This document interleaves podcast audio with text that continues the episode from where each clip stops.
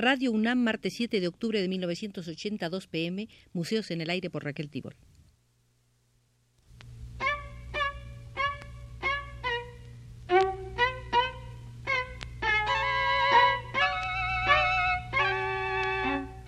Museos en el Aire.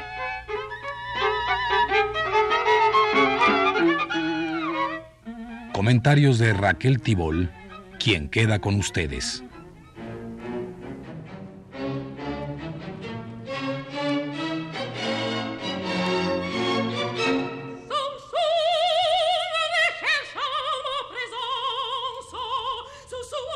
En el Perú son muchos los sectores que vienen solicitando se convierta en museo la casa donde vivió José Carlos Mariátegui. Importante en este sentido fue la propuesta presentada al Senado por el Partido Gubernamental Acción Popular, al que representa en el Senado justamente el hijo de Mariátegui, Sandro. Los partidos Popular Cristiano y Aprista apoyan la posibilidad de este Museo Mariátegui. Hasta tanto esta idea se concrete, hoy levantamos aquí, en el aire de Radio UNAM, las alas de un museo Mariátegui referidas a cuestiones artísticas. Debemos recordar que este ensayista, crítico, militante político, fundador de la primera central de trabajadores del Perú y del Partido Comunista de ese país, nació en 1895 y solo vivió 35 años. Su obra sustancial la produjo entre 1923 y 1930, año este de su muerte. En vida solo publicó dos libros. La escena contemporánea en 1925 y siete ensayos de interpretación de la realidad peruana en 1928. Años después se publicaron otros libros. En 1934 Defensa del marxismo, en 1950 El alma matinal y otras estaciones del hombre de hoy, en 1955 La novela y la vida. En 1964 los hijos de Mariátegui emprendieron la utilísima labor de publicar sus obras completas.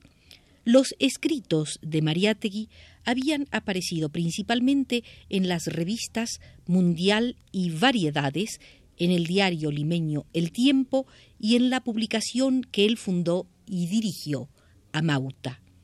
De su amplia producción literaria extraeremos hoy aquellos párrafos que revelan sus preocupaciones en torno a los problemas del arte.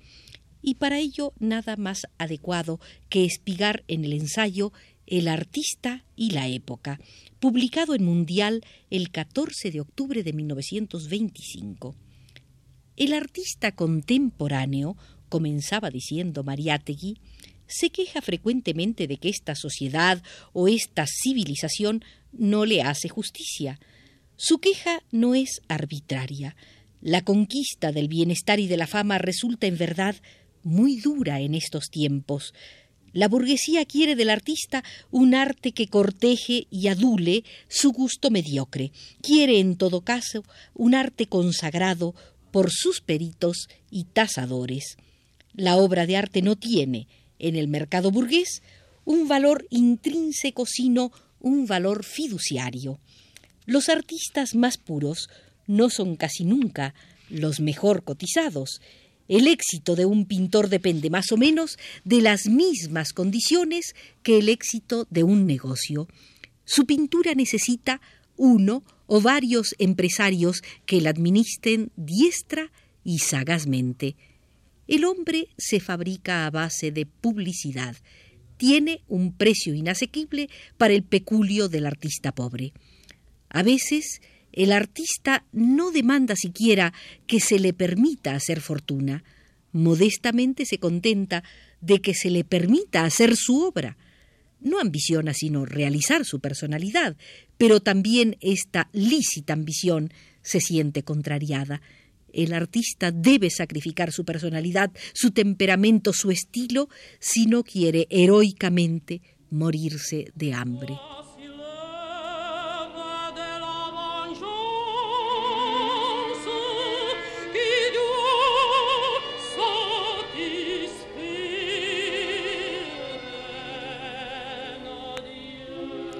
Del trato injusto se venga el artista detractando genéricamente a la burguesía. En oposición a su escualidez o por una limitación de su fantasía, el artista se representa al burgués invariablemente gordo, sensual, porcino. En la grasa real o imaginaria de este ser, el artista busca los rabiosos aguijones de sus sátiras y sus ironías.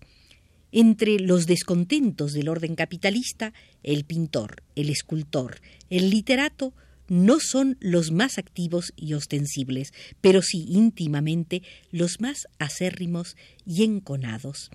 El obrero siente explotado su trabajo, el artista siente oprimido su genio, coactada su creación, sofocado su derecho a la gloria y a la felicidad.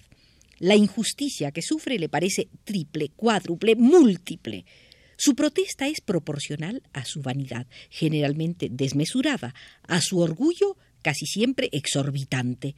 Pero en muchos casos, esta protesta es, en sus conclusiones o en sus consecuencias, una protesta reaccionaria.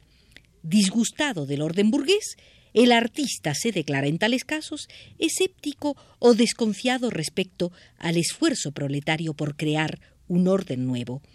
Prefiere adoptar la opinión romántica de los que repudian el presente en el nombre de su nostalgia del pasado. Descalifica a la burguesía para reivindicar a la aristocracia, reniega de los mitos de la democracia para aceptar los mitos de la feudalidad, piensa que el artista de la Edad Media, del Renacimiento, etc., encontraba en la clase dominante de entonces una clase más inteligente, más comprensiva, más generosa. Confronta el tipo del papa, del cardenal o del príncipe con el tipo del nuevo rico. De esta comparación el nuevo rico sale naturalmente muy mal parado. El artista arriba así a la conclusión de que los tiempos de la aristocracia y de la Iglesia eran mejores que estos tiempos de la democracia y de la burguesía. Los artistas de la sociedad feudal eran realmente más libres y más felices que los artistas de la sociedad capitalista?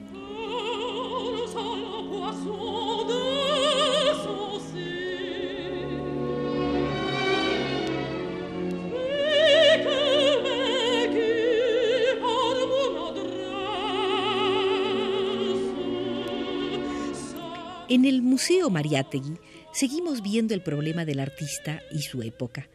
Según el ensayista peruano, la élite de la sociedad aristocrática tenía más educación artística y más aptitud estética que la élite de la sociedad burguesa.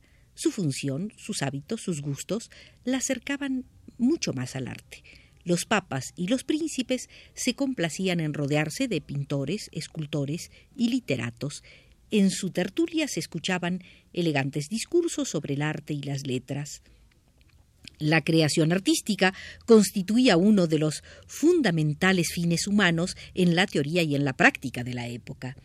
Ante un cuadro de Rafael, un señor del Renacimiento no se comportaba como un burgués de nuestros días ante una estatua de Archipenco o un cuadro de Franz Marc. La élite aristocrática se componía de finos gustadores y amadores del arte y las letras. La élite burguesa se compone de banqueros, de industriales, de técnicos. La crítica no era, en ese tiempo, como en el nuestro, una profesión o un oficio. La ejercía digna y eruditamente la propia clase dominante. El señor feudal que contrataba al Ticiano sabía muy bien por sí mismo lo que valía Ticiano.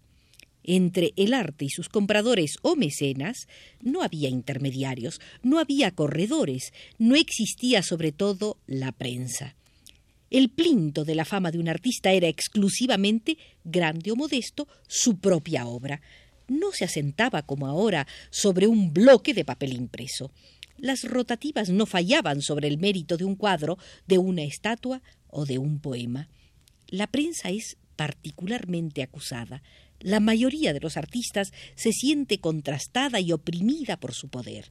Sobre la suerte de los artistas contemporáneos pesa excesivamente la dictadura de la prensa. Los periódicos suelen exaltar al primer puesto a un artista mediocre y pueden relegar al último a un artista altísimo. La crítica periodística sabe su influencia y la usa arbitrariamente, consagra todos los éxitos mundanos, inciensa todas las reputaciones oficiales, tiene siempre muy en cuenta el gusto de su alta clientela, pero la prensa no es sino uno de los instrumentos de la industria de la celebridad. En una época en que la celebridad es una cuestión de réclame, una cuestión de propaganda, no se puede pretender además que sea equitativa e imparcialmente concedida. La fortuna de un buen artista depende, por consiguiente, muchas veces solo de un buen empresario. Los comerciantes en libros y los comerciantes en cuadros y estatuas deciden el destino de la mayoría de los artistas.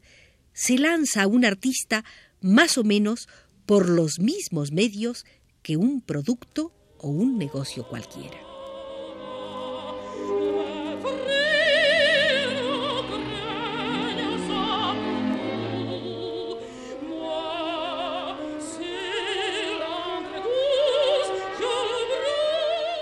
La posición justa en este tema, acepta Mariátegui, es la de Oscar Wilde, quien en su ensayo sobre el alma humana bajo el socialismo, en la liberación del trabajo veía la liberación del arte.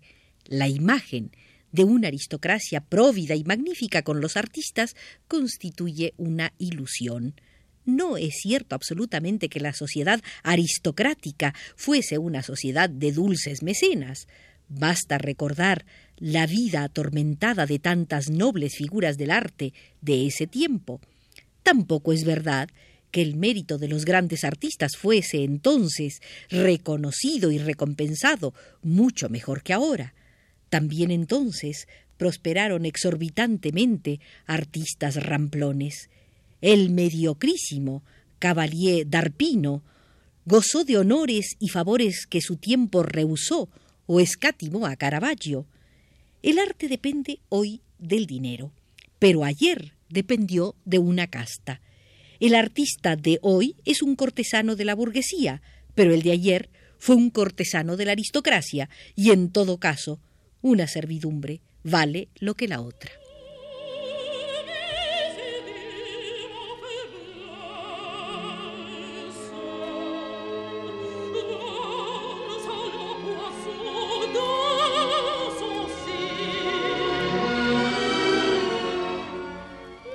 Decía Mariátegui de que no todo el arte nuevo es revolucionario, ni es tampoco verdaderamente nuevo. No podemos aceptar como nuevo un arte que no nos trae sino una nueva técnica. Eso sería recrearse en el más falaz de los espejismos actuales.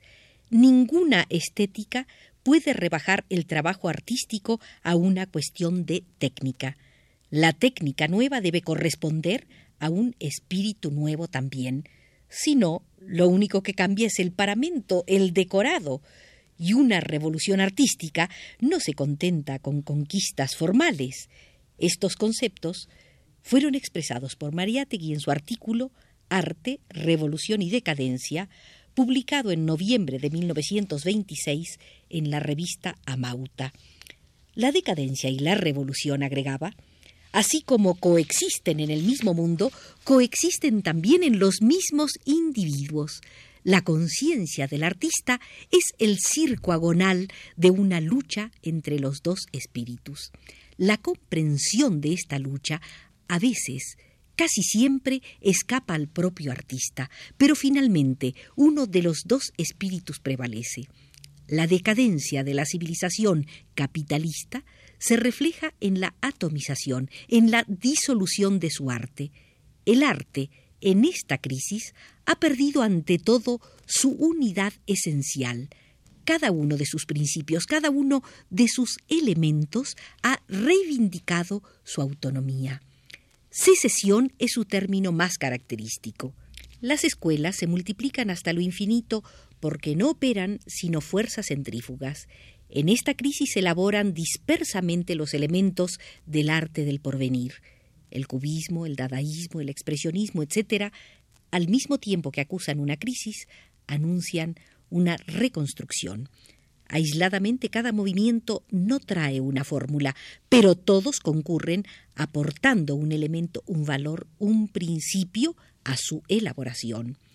El sentido revolucionario de las escuelas o tendencias contemporáneas no está en la creación de una técnica nueva, no está tampoco en la destrucción de la técnica vieja, está en el repudio, en el desahucio, en la befa del absoluto burgués. Los futuristas rusos se han adherido al comunismo, los futuristas italianos se han adherido al fascismo. ¿Se quiere mejor demostración histórica de que los artistas no pueden sustraerse a la gravitación política? El artista que más exasperadamente escéptico y nihilista se confiesa es generalmente el que tiene más desesperada necesidad de un mito.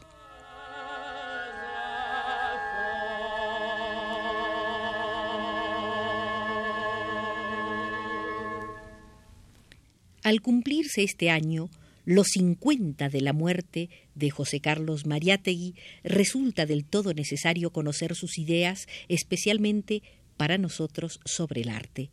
Los invito a volver al Museo Mariátegui el próximo martes para apreciar el transcurso estético de un pensador latinoamericano.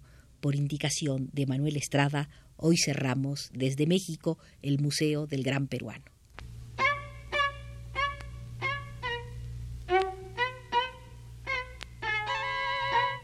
Museos en el aire.